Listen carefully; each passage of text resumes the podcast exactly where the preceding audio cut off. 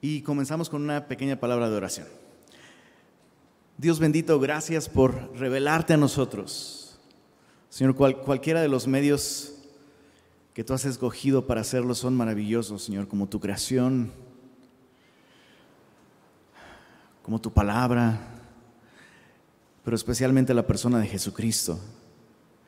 Y yo te ruego, Señor, que mientras el día de hoy estudiamos tu palabra, podamos eh, dimensionar el, el enorme regalo que significa tener la esperanza de que aquel Salvador que vino como Cordero un día, regresará como león de la tribu de Judá. Y es lo que te rogamos, Señor, que hoy podamos conocer un poco más de esta esperanza, Señor, y también cómo vivir a la luz de, esta esperanza que tenemos, Señor. Háblanos, Señor, eh, guíanos por medio de tu Espíritu para conocer tu verdad y danos un corazón receptivo a ella, Señor. Lo pedimos en el nombre de Jesús. Amén, amén. Bien, pues eh, el, plan el día de hoy es por lo menos ver la mitad de este libro, Amós, y me gustaría comenzar con eh, los versos 1 y 2 del capítulo 1 y tomar esos versículos a manera de introducción. Eh, no sé si te has dado cuenta, pero cada vez que empezamos un libro en a través de la Biblia, contestamos algunas preguntas como ¿cuándo? ¿Cuándo se escribió este libro? ¿Cuándo se dio ese mensaje? ¿Quién lo dio? ¿Qué significa ese mensaje o qué, de qué habla este libro y cómo aplicarlo a nuestra vida. Eso es muy importante, hacernos esas preguntas.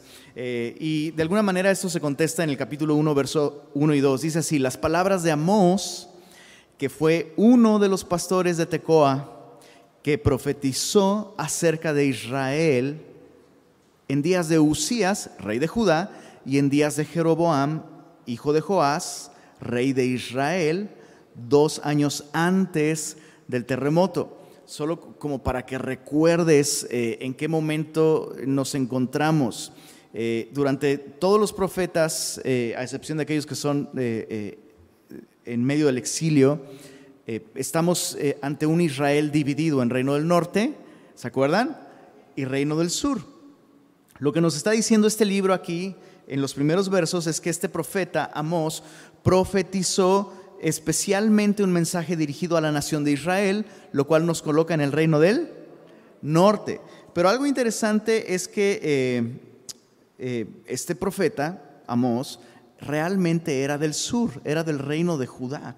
Entonces esto, esto nos enseña mucho y bueno, más adelante veremos un par de implicaciones de esto. Verso 2 dijo perdón, verso 2 dijo, Jehová rugirá desde Sión y dará su voz desde Jerusalén, y los campos de los pastores se enlutarán y se secará la cumbre del Carmelo. Ahora, tú y yo leemos este, este, esta expresión de eh, el león rugiendo desde Sión, o, Jehová rugiendo como león desde Sión, y eh, probablemente pensamos en lo que pensaría la gente de su tiempo. Ah, el Señor viene a defendernos de nuestros enemigos. ¿no? El Señor va a venir y, como el león de la tribu de Judá va a poner un fin a la maldad que nos rodea, a todos esos pueblos paganos y terribles. De hecho, en el libro de Joel, lo vimos la semana pasada, en el libro de Joel, en el capítulo 3, verso 16, dice, y Jehová rugirá desde Sión y dará su voz desde Jerusalén y temblarán los cielos y la tierra, pero Jehová será la esperanza de su pueblo y la fortaleza de los hijos de Israel. Entonces, ¿cuál es el mensaje? Bueno, ¿cuál es el mensaje de este libro? El mensaje es, el Señor va a rugir como león desde Jerusalén, pero no necesariamente eso significa que son buenas noticias para todos. O sea, ser parte del pueblo de Dios no significa que debiéramos entonces relajarnos, sino al contrario, que debiéramos prepararnos para su regreso. Ese es el mensaje de Amós a su pueblo. Su pueblo estaba súper confiado de que el día de Jehová, el día que Él venga y ruja, uy, nosotros vamos a ser los ganones y a todos les va a ir súper mal. Y Amós, de hecho, es el primero de los profetas en escribir eh, su profecía y lo que, está, lo que viene diciendo es, ah, ah, no te confíes no te confíes, no nada más porque seas descendiente de Abraham o porque tus papás se llevaban a la iglesia o porque has leído la Biblia. Eso no significa absolutamente nada si no tienes una vida congruente con una relación con Dios. Em, la palabra en el capítulo 7 eh, eh, de Amós, en el verso, versos 14 al 16, interesantemente, no le fue encomendada a un sacerdote o a un profeta, digámoslo así, profesional, sino ahí en Amós capítulo 7, verso 14 dice, entonces respondió Amós y dijo a Amasías, un sacerdote del reino del norte, un sacerdote ilegal realmente, porque los sacerdotes tenían que ser de la tribu de Leví, ¿verdad? Y tenían que oficiar en el templo que estaba en Jerusalén, en Judá. Bueno, eh, Amós llega con su profecía al reino del norte, el sacerdote de esa falsa religión lo reprende y entonces respondió Amós y dijo a Amasías, no soy profeta, ni soy hijo de profeta, sino que soy boyero y recojo higos silvestres. ¿Qué es un boyero? Es un pastor de bueyes, prácticamente, ¿no? Verso 15, y Jehová me tomó de detrás del ganado y me dijo, ve y profetiza a mi pueblo Israel. Entonces, lo interesante es, ¿quién está profetizando? Está profetizando alguien que no es un ministro profesional, ordenado, no salió, de un instituto, no salió de la escuela de profetas, de la cual leemos eh, en, los libros de, primero y segundo de Reyes. Su papá tampoco tenía un trasfondo espiritual. Eh, y ni siquiera, ni siquiera es alguien voluntario. Bueno, yo quería servirle al Señor. No, él estaba dedicado a, pues a pastorear bueyes y a recoger higos silvestres, estaba súper feliz allá comiendo rico en la naturaleza y Dios le dice, tienes que ir y tienes que profetizar. Y para colmo de males, cuando profetizó eh, eh, el profeta Amós, profetizó en el momento de mayor prosperidad para el reino del norte. Han pasado ya varios años desde la división entre el reino del norte y el reino del sur, hubo tensiones, entre ambos reinos que los debilitaron como pueblo, lo cual atrajo muchos enemigos alrededor. Pero para este momento el reino del norte es súper próspero. El reino del norte se encuentra en su mejor momento, no hay batallas que librar, hay mucha prosperidad económica, lujo, eh, acceso a una vida, bueno, como sin precedentes, buena comida, eh, eh, Em, artículos de lujo de otros lados, etc. Y entonces llega este hombre y dice, ah, su prosperidad no es un símbolo de aprobación por parte de Dios. No traía un mensaje popular. De hecho, en, el capítulo, en el mismo capítulo, eh, eh, no, perdóname, capítulo 4, está muy fuerte esto, capítulo 4, Amós se refiere a las mujeres de Israel. Recuerda que yo solo lo estoy leyendo. Por favor. Amós se refiere a las mujeres de Israel. Dice, oíd esta palabra, vacas de Bazán. Uh. Creo que no necesitamos ser expertos en usos y costumbres bíblicas para llegar a la conclusión de que en ningún contexto, en ninguna cultura y en ningún momento es una buena idea comparar a mujeres con vacas pero la comparación era bastante adecuada para el momento. Excesos de todo tipo, alcohol entre ellos, eh, abundancia de comida, ociosidad. Mira, capítulo 6, verso 1, ay de los reposados en Sión y de los confiados en el monte de Samaria, los notables y principales entre las naciones. Verso 4, duermen en camas de marfil, reposan sobre sus lechos, comen los corderos del rebaño y los novillos de en medio del engordadero, gorgojean al son de la flauta, inventan instrumentos musicales, beben vino en tazones, se ungen con los ungüentos más preciosos y no se afligen por el quebrantamiento de José es decir, por el juicio que está por venir, no lo toman en cuenta. Entonces era un tiempo de tanta prosperidad que em, esto literalmente arruinó la brújula moral, no solo de los hombres, sino, insisto, eso es algo que siempre, siempre tenemos como que, tenemos que eh, advertir cuando las mujeres pierden la brújula moral, significa que la sociedad está demasiado podrida. ¿Se entiende lo que estoy diciendo? O sea, la, mujer por diseño, por creación de Dios, es típicamente, por lo menos, mucho más orientada al afecto natural de las cosas, de la familia, de la sociedad, del bien y el mal. Pero ya cuando la mujer, en, un sentido colectivo, ha perdido la brújula moral, eso nos habla de, de un grado de descomposición social bastante grave. Y Amós está entregando este mensaje que no es sencillo escucharlo, pero que se necesita escuchar. Capítulo 5, verso 21. Aborrecí, abominé vuestras solemnidades, me complaceré, no, perdón, y no me complaceré en vuestras asambleas, y si me ofreciereis vuestros holocaustos y vuestras ofrendas, no los recibiré, ni miraré a las ofrendas de paz de vuestros animales engordados. Quita de mí la multitud de tus cantares, pues no escucharé las almodias de tus instrumentos. Era un tiempo no solo de mucha prosperidad, sino era un tiempo de mucha religiosidad. Entonces, esas dos cosas combinadas son terribles, porque en la mente del reino del norte, en, en su mente la explicación de tanta prosperidad es, ah, mira, por fin adoramos a Dios como se debe hacer. Con estos becerros de oro que tenemos en Betel y en Gilgal. Ah, mira, ahora sí nos está yendo bien. Y era justo el peor momento en su manera de adorar a Dios, porque estaban adorando a Dios a través de adorar estos becerros de oro. Entonces, fíjate qué terrible, ¿no? Están en idolatría, les va muy bien, y entonces se levanta este profeta y dice, estás bien mal. En tu adoración estás mal, tu estilo de vida tan exitoso no es un sinónimo de que estás haciendo las cosas bien. De hecho, lo que estás haciendo es engordarte para el matadero y Jehová está advirtiéndote y te llama a volver. Te llama a regresar. No es necesario que llegue una invasión. No es necesario que llegue el juicio de Dios. Vuélvanse. Entonces, obviamente, ¿a quién le gusta en su mejor momento que le digan, de hecho, estás en tu peor momento? Es algo, híjole, qué peligroso. Ahora, me encanta que Dios usó a este hombre porque este hombre, al no ser un ministro profesional, ¿no? No ser un profeta de profesión o un sacerdote, pues no, tiene miedo de perder el puesto porque no tiene ningún puesto.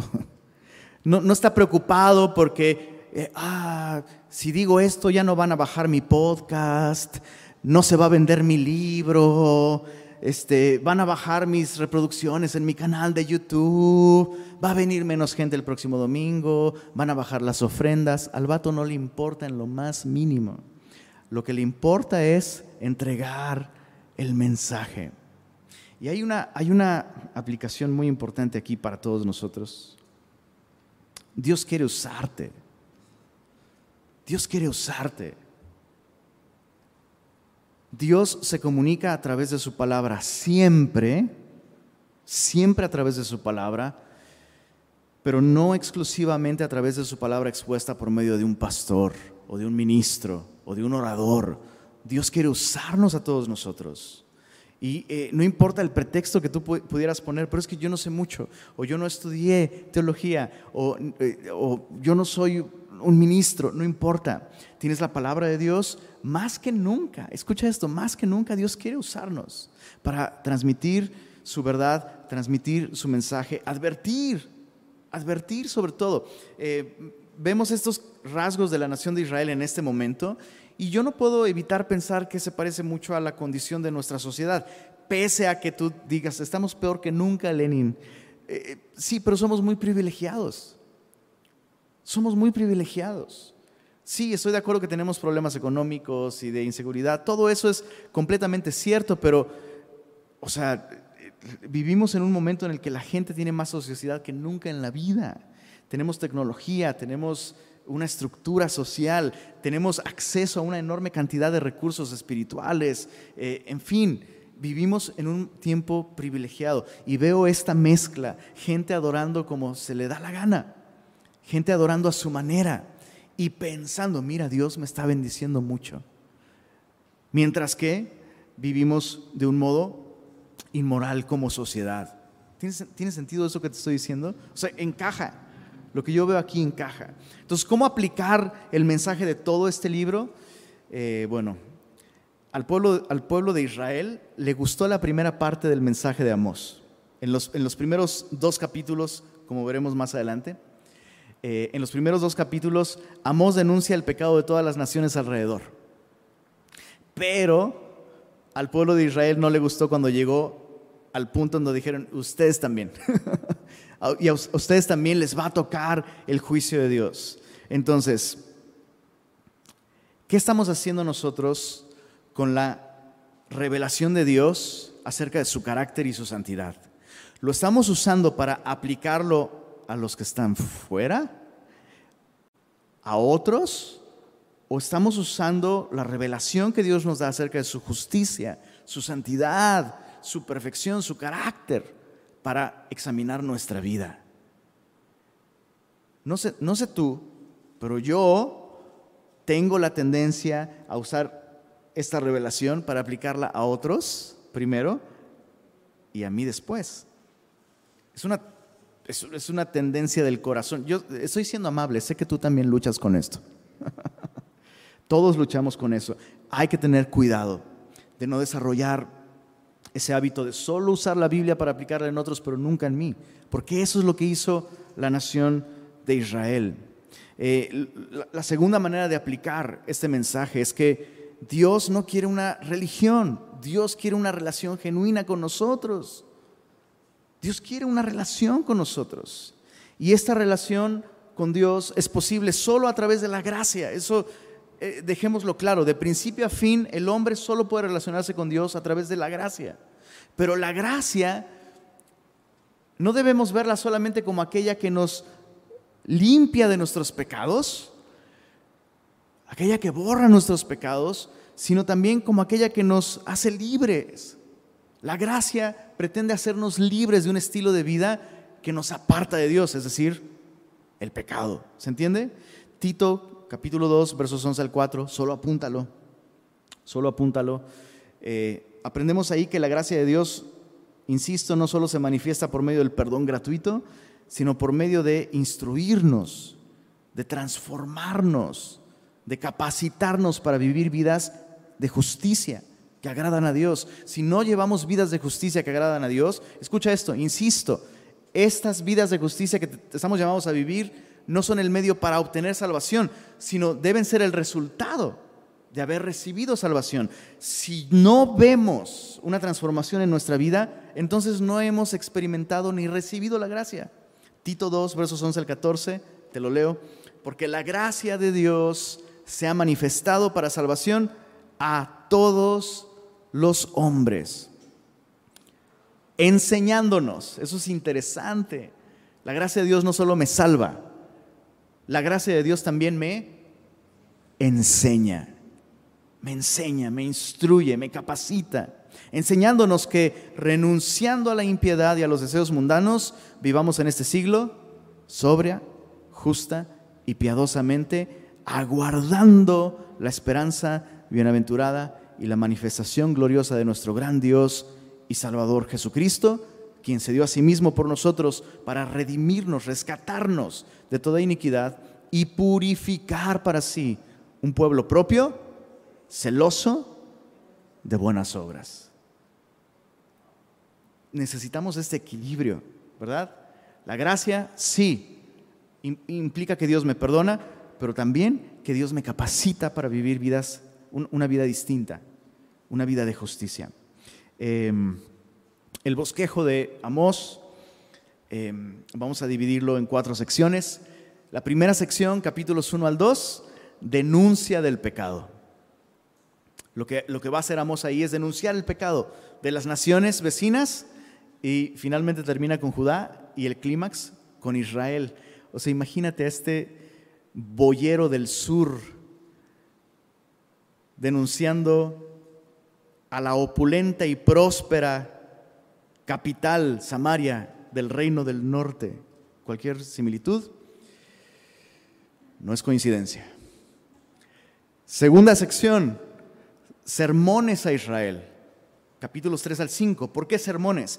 Porque la gracia de Dios se ha manifestado para salvación enseñándonos. Capítulos 3 al 5 son justamente la manera de Dios de enseñar, de instruir, de llevar a su pueblo a entender que está mal. Y eh, capítulos 6 al 9, visiones del juicio. Si te das cuenta, desde el capítulo 6, eh, perdón, capítulo 7, así me ha mostrado Jehová, me mostró así, me enseñó así. Capítulo 8, así me ha mostrado. Capítulo 9, vi al Señor, son visiones eh, que tiene el profeta. Y finalmente, eh, la última sección, versos 11 al 15 del capítulo 9, promesas de restauración.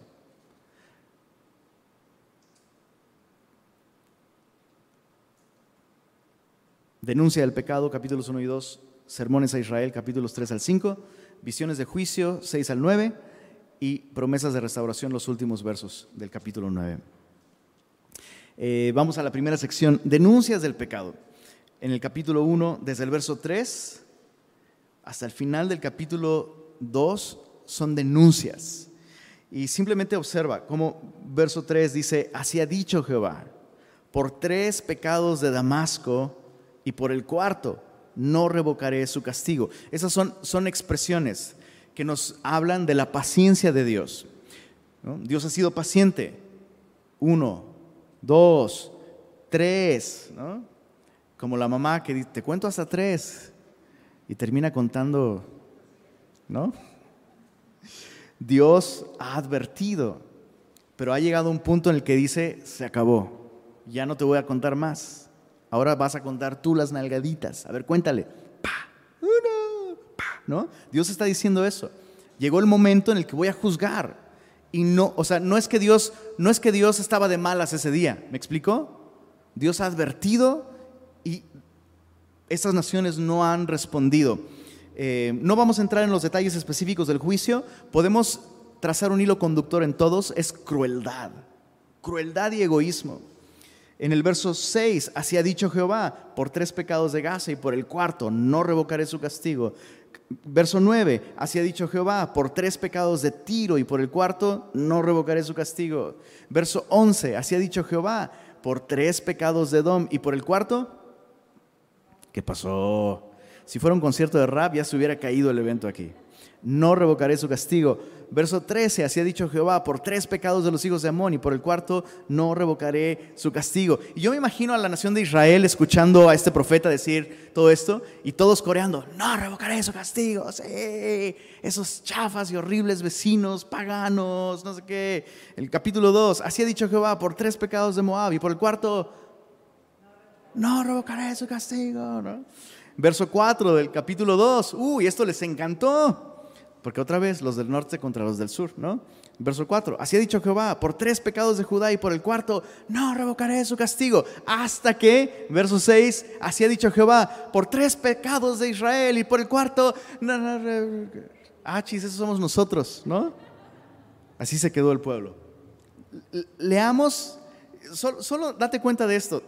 En el caso de todos los anteriores es, no revocaré su castigo, ¡pum! Pero en el caso de Israel, desde el verso 6 hasta el verso 16, Dios comienza a explicar qué pasó.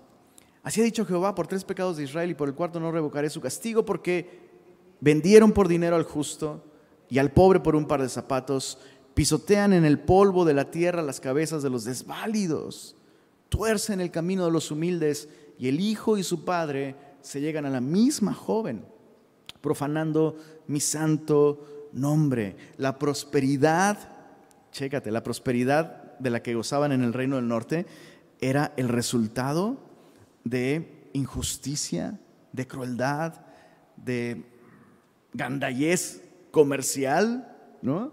Es literalmente aplastar los derechos de la gente alrededor para obtener un beneficio económico. Los pobres, por supuesto, eh, los más afectados por esta manera de de obtener riqueza. Verso, verso 8, sobre las ropas em, empeñadas se acuestan junto a cualquier altar. Está haciendo referencia a altares paganos, idolátricos. Y el vino de los multados beben en la, en la casa de sus dioses. Y la idea es que le quitan a la gente por cobrar intereses injustos, ¿no?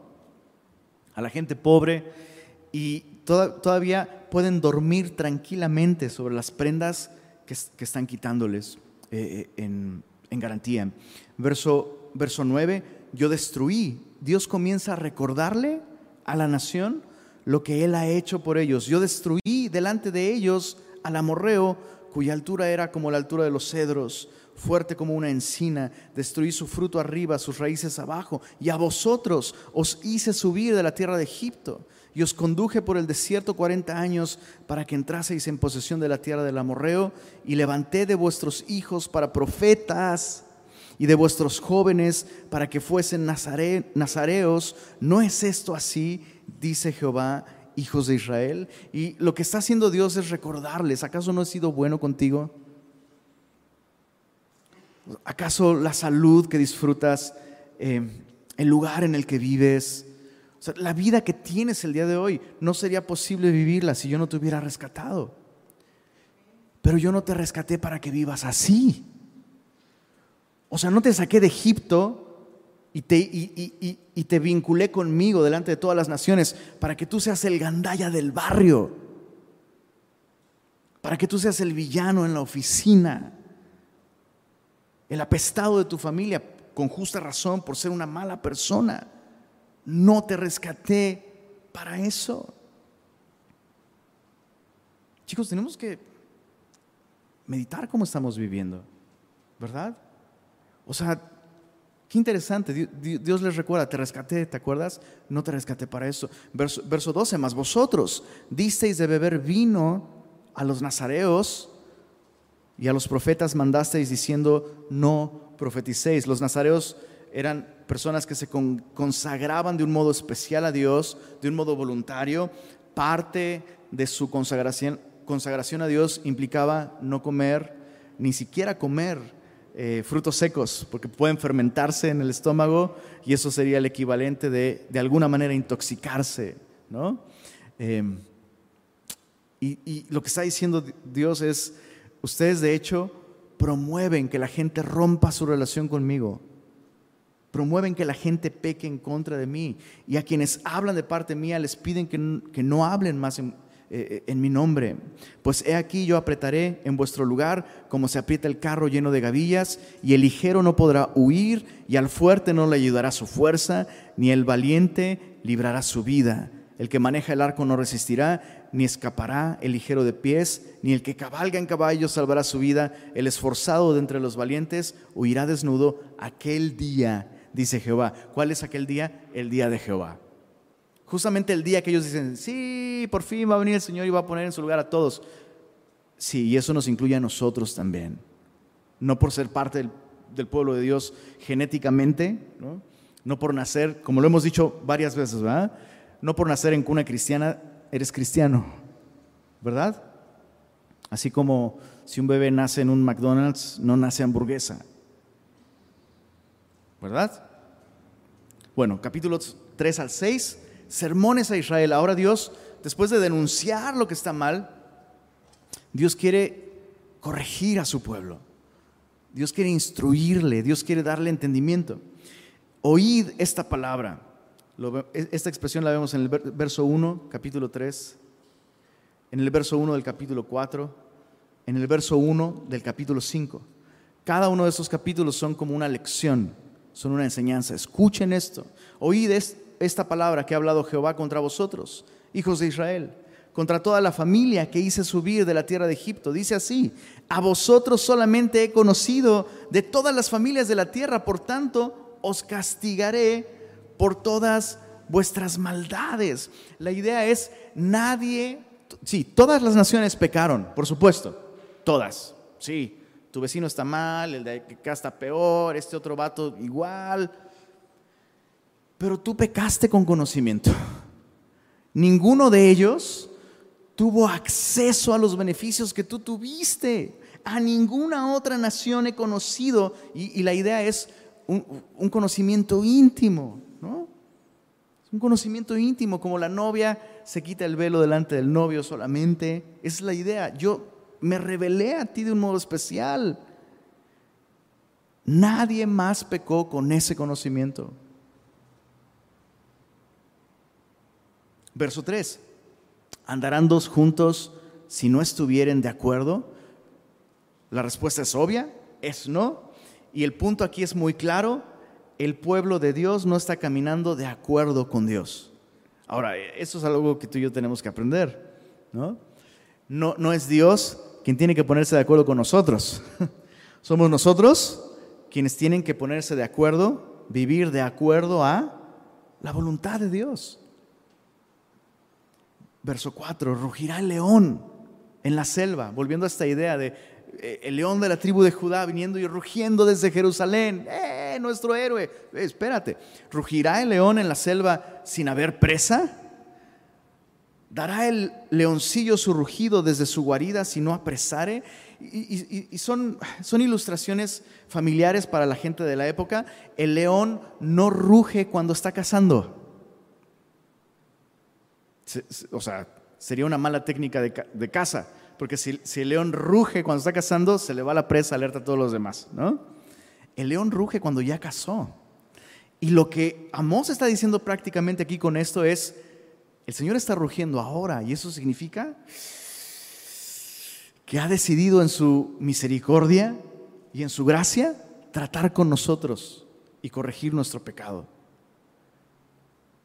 O sea, es tiempo de ponerte de acuerdo con Dios y decir, si es cierto, yo estoy mal. ¿A poco no se activa un abogado interno siempre que incluso Dios sugiere que nosotros estamos mal? No, no, Dios, lo que pasa es que se activa ese abogado interno y lo que está diciendo Amós es, ah, no es tiempo de hacer eso. Eh, es tiempo de hacerte el muerto.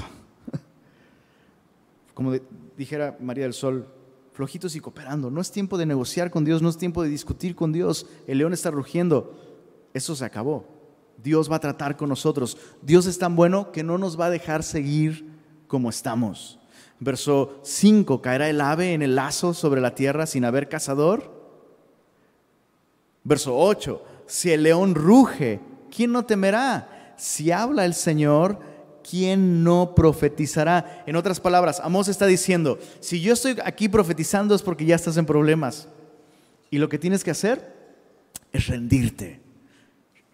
Ponte de acuerdo con Dios. Ponerte de acuerdo con Dios significa que lo que Él dice es lo que es. Estás en pecado. No, no, no, Dios. Lo, que pasa es que he tenido un día muy difícil. Eso no es ponerse de acuerdo con Dios eso no me agradó, eso fue pecado, eso te aparta de mí, eso te va a destruir. No, no, no, Dios, lo que pasa es que uh es tiempo de ponerse, de, ¿pueden caminar dos personas sin estar de acuerdo? La respuesta es no. Entonces, chécate, el pecado nos estorba nuestra comunión con Dios. No podemos seguir caminando con Él, a menos que, como dice el profeta Amós, es tiempo de que dejes de discutir con Dios te pongas de acuerdo con Él y lo admitas. Admítelo. Sí, Señor, yo soy mal. Señor, yo pequé. Es cierto. Yo te conozco. Es cierto. Entiendo lo que hice. Mira el verso 10. No saben hacer lo recto. Dice Jehová, atesorando rapiña y despojo en sus palacios. Por tanto, Jehová el Señor ha dicho así, un enemigo vendrá por todos lados de la tierra y derribará tu fortaleza y tus palacios serán saqueados. Esto es lo que va a pasar. No es lo que podría suceder, es lo que el león va a hacer. Sus, dientes, sus garras va a ser el ejército de Asiria. Y lo van a perder absolutamente. Todo aquello en lo que confían y dicen, no, mira, por, por esto sabemos que estamos bien con Dios, porque tenemos la troca del año y no sé, lo que sea. Dios dice, todo eso te lo voy a quitar para que ya no puedas decir si estoy bien con Dios. Es un acto de misericordia, qué increíble. Verso, no soy en contra de la troca del año, ¿eh? Espero que nadie salga de acá pensando eso. Solo es un ejemplo. Verso 11, por tanto, Jehová el Señor, perdóname, verso 12, así ha dicho Jehová, de la manera que el pastor, escucha esto, de la manera que el pastor libra de la boca del león dos piernas o la punta de una oreja, Así escaparán los hijos de Israel que moran en Samaria, la capital del reino del norte, en el rincón de una cama y al lado de un lecho. ¿Te diste cuenta? O sea, ¿por qué un pastor tendría que rescatar de la boca del león dos piernas o la punta de una oreja? O sea, como, como ¿para qué rescatas eso? Pues ya. Bueno, porque el pastor podría, podría ser acusado de haber, haber él vendido esa pieza de ganado o haber hecho una carnita asada para él y su familia, ¿no? Entonces, a ver, sóplame, ¿no? Oye, no, es que falta una oveja, se la comió un león, a ver, sóplame. Ah, bueno, no hueles, pero a lo mejor la vendiste. Entonces, la manera, la manera en la que el, el, pastor se protegía era, pues, híjole, haz lo que sea para poder por lo menos rescatar algo de, de la pieza de ese animal y presentarlo como una garantía de que efectivamente una pues una fiera se la devoró. ¿no? Lo que Amós está haciendo aquí es básicamente decir, hey, va a quedar una oreja de ustedes y esa va a ser la comprobación de que yo estoy limpio de la sangre de ustedes. Y chicos, cuando, cuando Dios envía a alguien a exhortarnos por medio de la Biblia, siempre tenemos que preguntarnos esto. ¿Qué sucede si esta persona me diga como me esté diciendo lo que me está diciendo? Me está diciendo algo de parte de Dios. Porque otra vez, o sea, este, este, es el cuate que les dice vacas a las esposas de estos tipos. ¿Cuántos de nosotros diríamos, este, ¿no? Y lo que Amós está diciendo es, si yo estoy mal, a mí me va a ir como en feria, pero si son ustedes los que están mal, esta va a ser mi garantía que el pueblo va a ser destruido. Hay que tener temor no del profeta, sino temor de Dios. Cuando alguien con Biblia en mano nos está invitando arrepentirnos, nos está invitando a cambiar, nos está invitando a admitir, a reconocer algo que está mal en nuestra vida. Chécate esto en el verso, verso 13 oíd y testificad contra la casa, subraya la palabra casa cada que aparezca en tu Biblia, casa de, Jacob, ha dicho Jehová, Dios de los ejércitos, que el día que castigue las rebeliones de Israel, castigaré también los altares de Betel. Betel es esta ciudad en el norte de Israel que fue la primera en tener un becerro de oro en el reino del norte un lugar de idolatría. Castigaré también los altares de Betel, serán cortados los cuernos del altar y caerán a tierra, y heriré la casa de invierno con la casa de verano, y las casas de marfil perecerán, y muchas casas serán arruinadas, dice Jehová. Imagínate, o sea,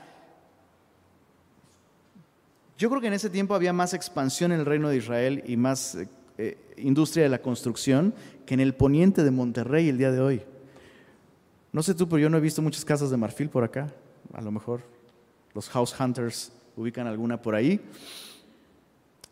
Pero, o sea, imagínate cuánto se requiere, y sobre todo en esa época, sin la maquinaria que tenemos el día de hoy y todo este rollo, cuánto se requiere para construir casas de marfil y la casa de invierno y la casa de, o sea, asústame. Y Dios está diciendo, todo eso que tardaste años edificando, lo vas a perder así. Qué importante es reflexionar esto, sobre todo en Monterrey.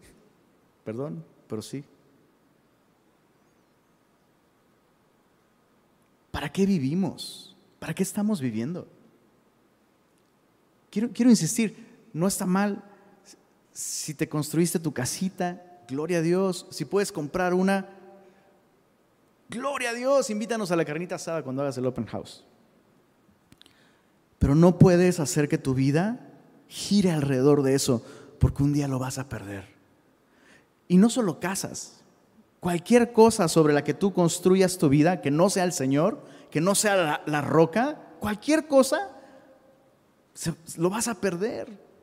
Y peor aún, oh, peor aún, qué tragedia tan grande estar tan afanado en la casa y no en los que la habitan. ¿Verdad? Qué terrible.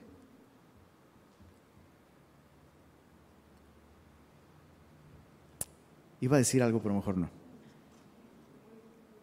Solo diré Salmo 127, si Jehová no edifica la casa, en vano. Si el día de hoy tú no estás edificando tu vida sobre la roca, no importa cuán exitoso seas el día de hoy, bro. O cis. Todo eso se va a derrumbar. Jesús usó esta analogía para decir, ese es un hombre prudente, el que edifica sobre la roca. Todos aquellos que no edifican sobre la roca es insensatez. Es un mal, es el, no, no es un mal negocio, es el peor negocio en el que te puedes embarcar. ¿Qué es lo que yo aprendo del capítulo 3, este primer sermón? Que Dios jamás corrige sin advertir primero. Dios jamás corrige sin advertir primero. Así que todos nosotros el día de hoy ya estamos advertidos, yo incluido, yo el primero. O sea, imagínate, qué, qué terrible que algún semilloso al final de sus días descubra que todo lo que edificó lo edificó no sobre el Señor y me hubiera gustado haberlo sabido. Si alguien me hubiera dicho, qué terrible, Dios jamás corrige sin advertir primero. Entonces Dios está advirtiendo aquí a su pueblo, todo eso en lo que el día de hoy tienes tu confianza lo vas a perder. Ya no hay vuelta atrás, eso va a suceder. Regresa tu confianza a mí. ¿Se entiende? Pon tu confianza en mí. Eso lo vas a perder. Asiria va a venir, te va a conquistar, punto. Pero puedes volver tu confianza a mí el día de hoy. Capítulo 4. Oí de esta palabra, vacas de Bazán. Siento feo nomás de leerlo, Dios mío. Traté, traté de leerlo con un tono amigable. Vacas de Bazán, ¿no?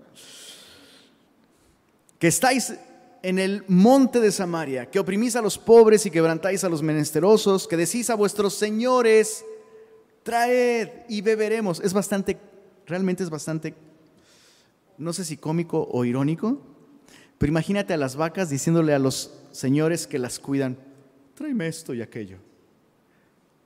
O sea, las vacas mangoneando a los que las cuidan. Jehová el Señor juró por su santidad, he aquí vienen sobre vosotras. Qué interesante todo un capítulo dedicado a las chicas de Samaria. Vienen sobre vosotras días en que os llevarán con ganchos y a vuestros descendientes con anzuelos de pescador. Ya hemos explicado los primeros terroristas en la historia, los asirios, ¿verdad? Esa es una práctica común de los asirios, usar ganchos de pescador, perforar las mejillas de sus cautivos y atarlos con una cadena en común a todos, jalarlos así.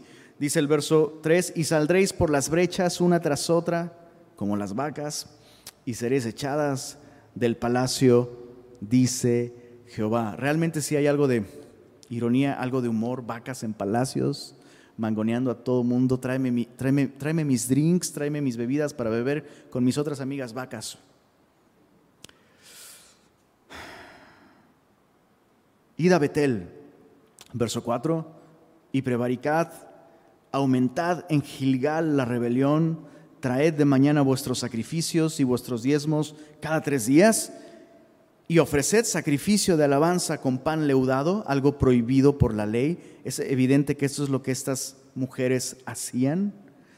Y proclamad y publicad ofrendas voluntarias, pues que así lo queréis, hijos de Israel, dice Jehová. Básicamente es una advertencia a eh, las consecuencias de que los hombres abandonen su responsabilidad de guiar a sus esposas. Yo sé que como que la profecía va dirigida aparentemente especialmente a las mujeres, pero realmente la profecía es para los esposos que han descuidado el llamado a dirigir, a guiar en su hogar. Y entonces como un resultado de eso, las mujeres han impuesto esta...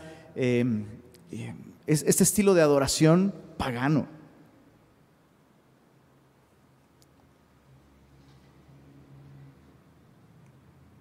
Y Dios lo que está diciendo es, no vas a resolver esto con más religión de la que ya tienes. O sea, ah, bueno, hay que, no sé, déjame, poner un ejemplo. Dios, Dios, nos exhorta como familia o sucede algo en, nuestra familia y Dios captura nuestra atención y lo primero que pensamos es, ¡Ah! no, sí, ya tengo que ir más a la iglesia. ¿A poco no? Tengo que ir más a la, tengo que leer más, tengo que acercarme más a Dios.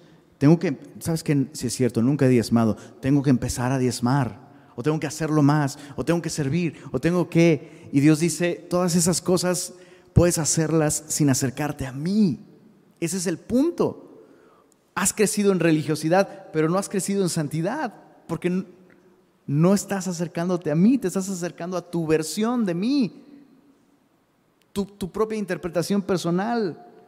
¿Crees que, en la que crees que tú eres el centro del universo y que yo existo, pues para servirte, cuando es todo lo contrario. Y en los versos 6 al 13 es justamente lo que Dios denuncia. Tú puedes, tú puedes hacer más cosas religiosas sin volverte a mí y eso es exactamente lo que has hecho. Mira, verso 6, os hice estar a diente limpio en todas vuestras ciudades y hubo falta de pan en todos vuestros pueblos. Vuelve el concierto de rap dice, más no os volvisteis a mí. Verso 7 nos lo vamos a saltar porque es un tema sensible para Nuevo León. Ya lo leíste.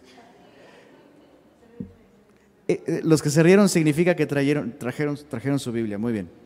Verso 8. Y venían dos o tres ciudades a una ciudad para beber agua y no se saciaban, con todo, no os volvisteis a mí.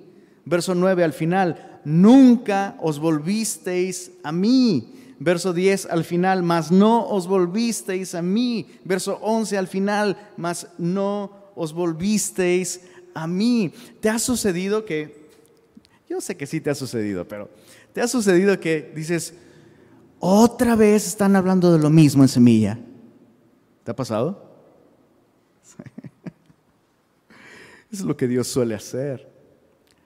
Dios no va a cambiar su mensaje hasta que nosotros cambiemos. Y sabes, muchas veces, muchas veces las personas que Dios envía a nuestra vida para exhortarnos son así de molestas. Son así, ¿a poco no es molesto que te digan así? Una y otra. Yo, yo tengo, tengo varios personajes en mi repertorio de personajes con los que me divierto. Sí, ya te he hablado de mis personajes, ¿verdad? Uno de ellos es muy molesto y es justamente como esto. Por, por, un ejemplo, ¿no? Uy, hay unas hamburguesas chidísimas en tal lado, alguien me dice. Yo le digo, bro, no me digas que están chidas, llévame. Sí, sí estaría chido, lo vamos a... No me digas que estaría chido, llévame. sí, sí, sí, sí. No, sí, te voy a llevar. No me digas que me vas a llevar, llévame.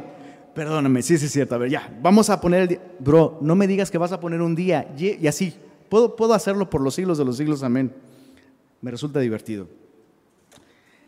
Eso es lo que, lo que Dios está haciendo con su pueblo aquí.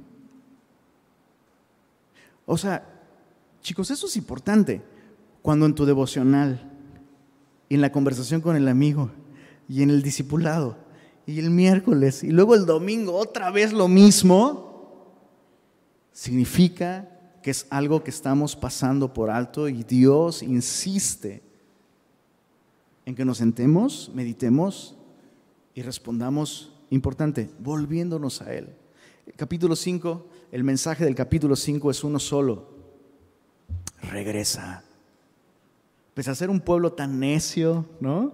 Pese a ser un pueblo así de infiel, Versos, verso 1, capítulo 5, oíd esta palabra que yo levanto para lamentación sobre vosotros, casa de Israel.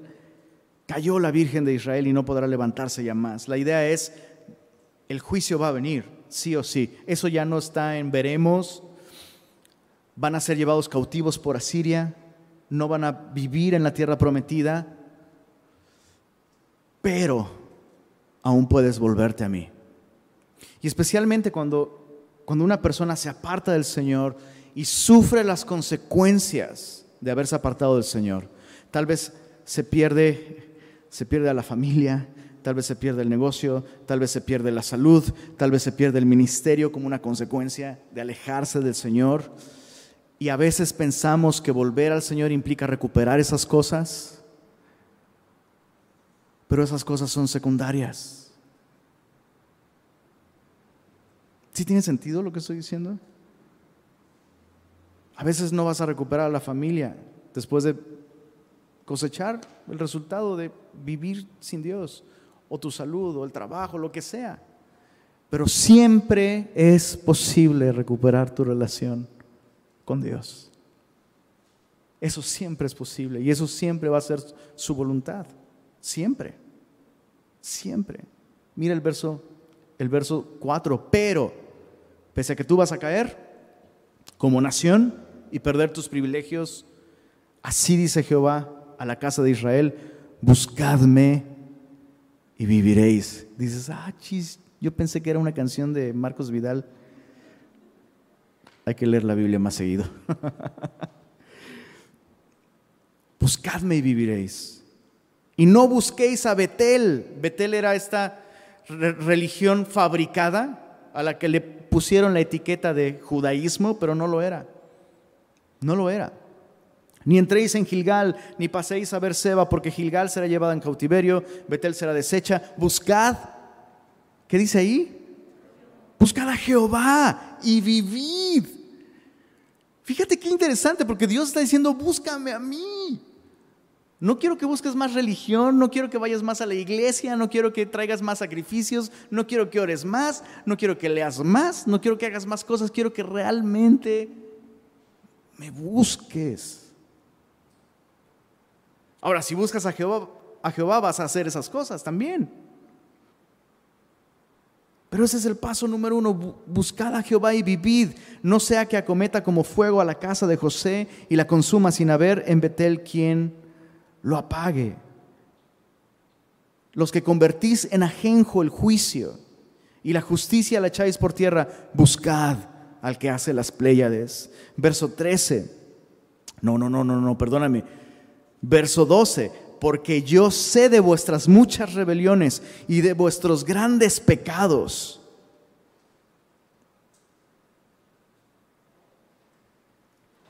Verso 14, buscad lo bueno y no lo malo, para que viváis, porque así dice Jehová de los ejércitos. Estará con vosotros, como decís. O sea, el día de hoy ustedes dicen, ay, Dios está con nosotros. No, no es cierto, pero sí puedo estar con ustedes. Fíjate qué interesante que Dios dice, conozco todos sus grandes pecados. Y justamente por eso, búscame. ¿Cuántas veces usamos nuestros fracasos, nuestros tropiezos, nuestros pecados como una razón para no, no, ¿para qué voy a buscar a Dios si estoy así? Pues justamente porque estás así. Qué interesante. Qué increíble abrir la, la Biblia y descubrir que Dios ya sabe la terrible y horrible persona que soy. Y justamente por eso Dios me dice, búscame, vuélvete a mí, búscame y vive.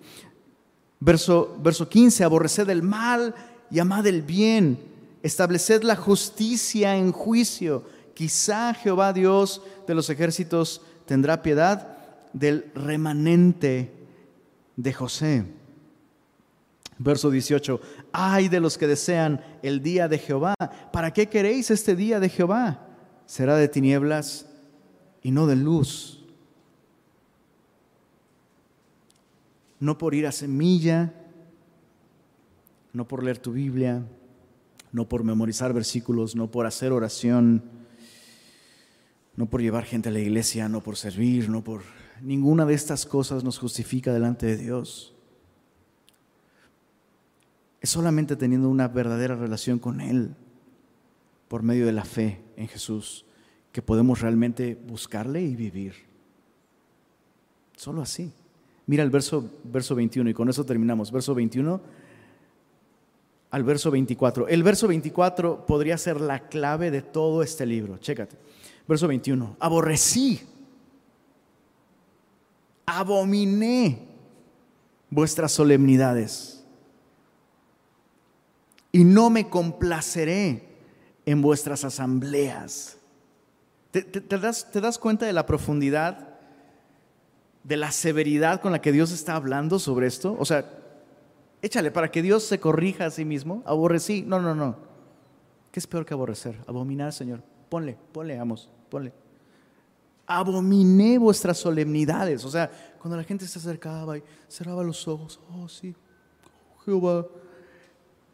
Imagínate, Dios hablando en esos términos.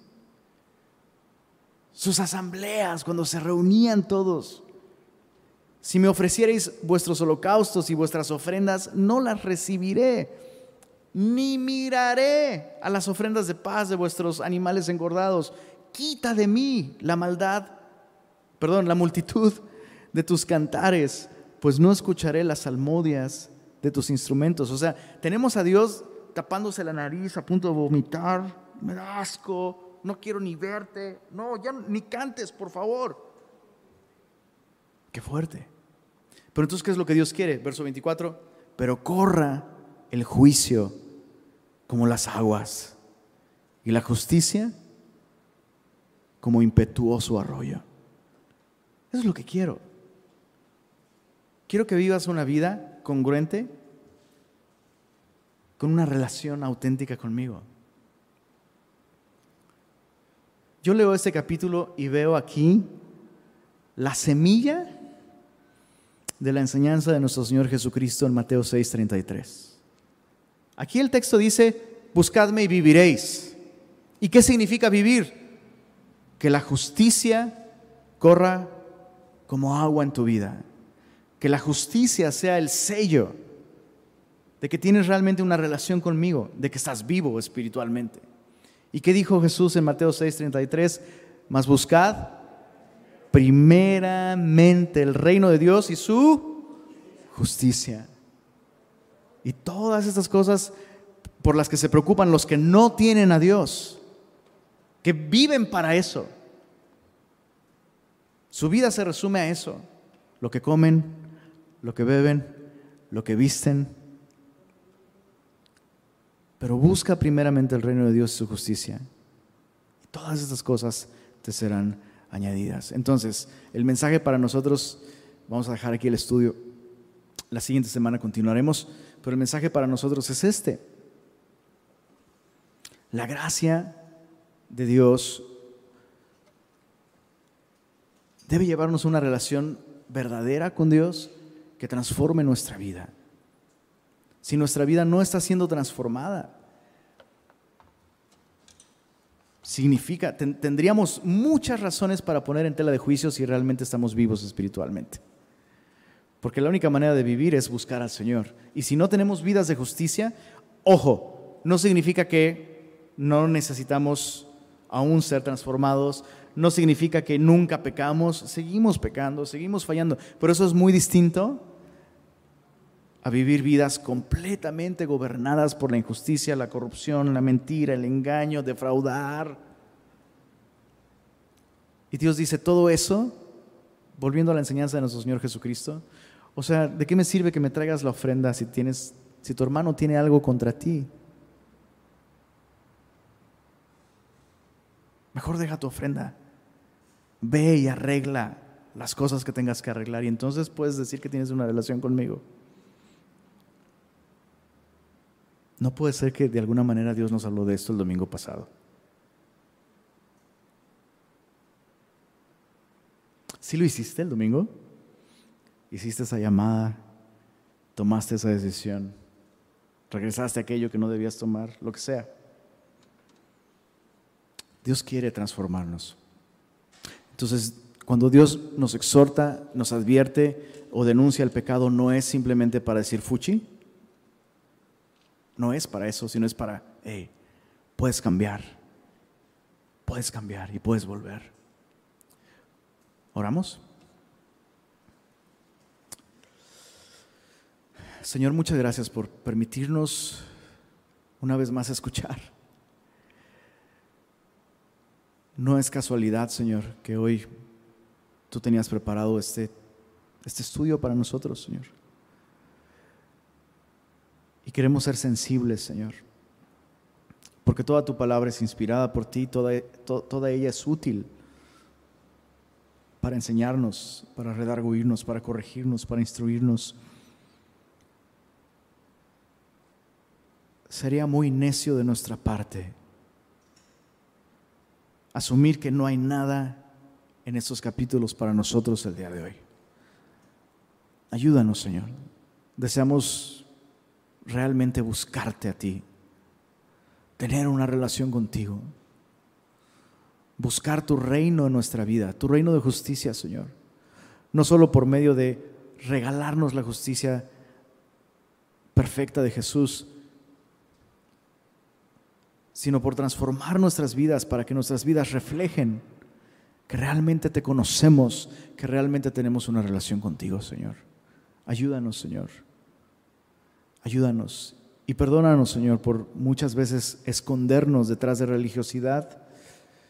Perdónanos, Señor, si muchas veces usamos la enseñanza cristiana para medir a otros y no a nosotros.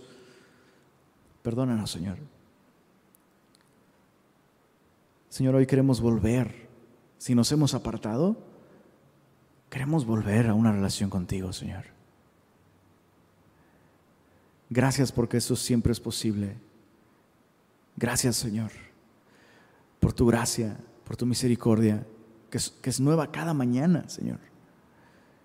Que ninguno de nosotros el día de hoy regrese a su casa sin regresar a ti primero, Señor.